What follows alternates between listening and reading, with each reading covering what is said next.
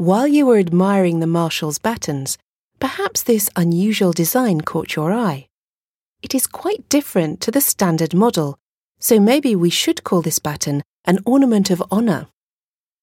This special piece of craftsmanship was created by the American jeweller Tiffany & Co. in 1990 and was offered to Marshal Foch by the American Legion, a war veterans organization in the United States.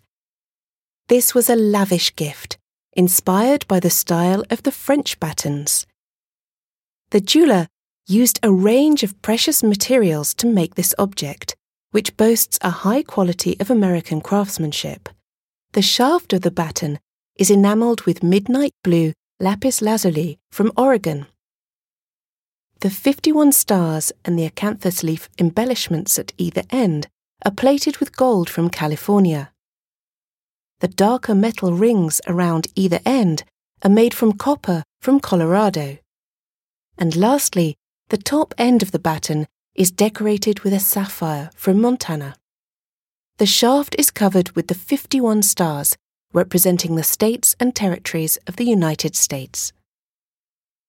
On one of the decorative heads, you can see that it is engraved with the names of the battles that Foch fought in.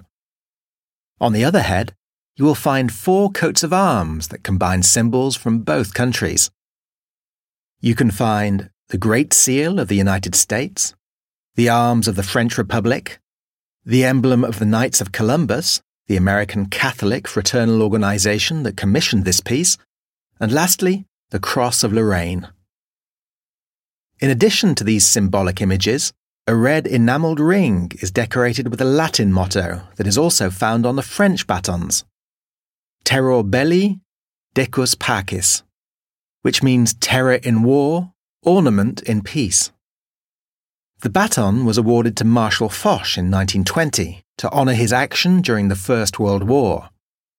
Appointed as Generalissimo, he commanded all of the Allied troops on the Western Front.